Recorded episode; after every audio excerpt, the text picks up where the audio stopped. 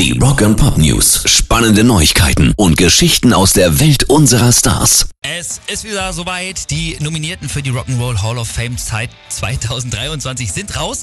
Und zum ersten Mal mit dabei sind Sheryl Crow, Joy Division und New Order. Die gehen da als eine Band durch, was ich eine Frechheit finde. Gut, äh, George Michael, Missy Elliott, Cindy Lauper, Willie Nelson, The White Stripes und auch Warren Zevon.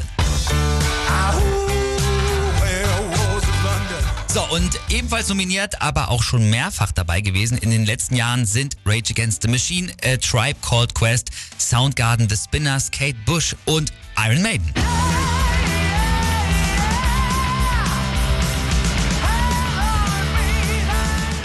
Wenn die es dies Jahr nicht werden, dann wird die Hütte da auch endgültig abgerissen, ey. Oh, auf jeden Fall. Und das sehen auch viele User im Netz so. Ich habe mal geguckt, Dane Lane schreibt hier zum Beispiel, es ist Zeit, diesen Wahnsinn zu stoppen. Packt Iron Maiden endlich in die Hall of Fame. Auf der anderen Seite gibt's aber natürlich auch Kritik. David Feldman schreibt, sehr gute Liste, aber Sheryl Crow bitte nicht. Und viel spannender finde ich immer noch, wer ist mal wieder alles nicht nominiert Oh worden. ja.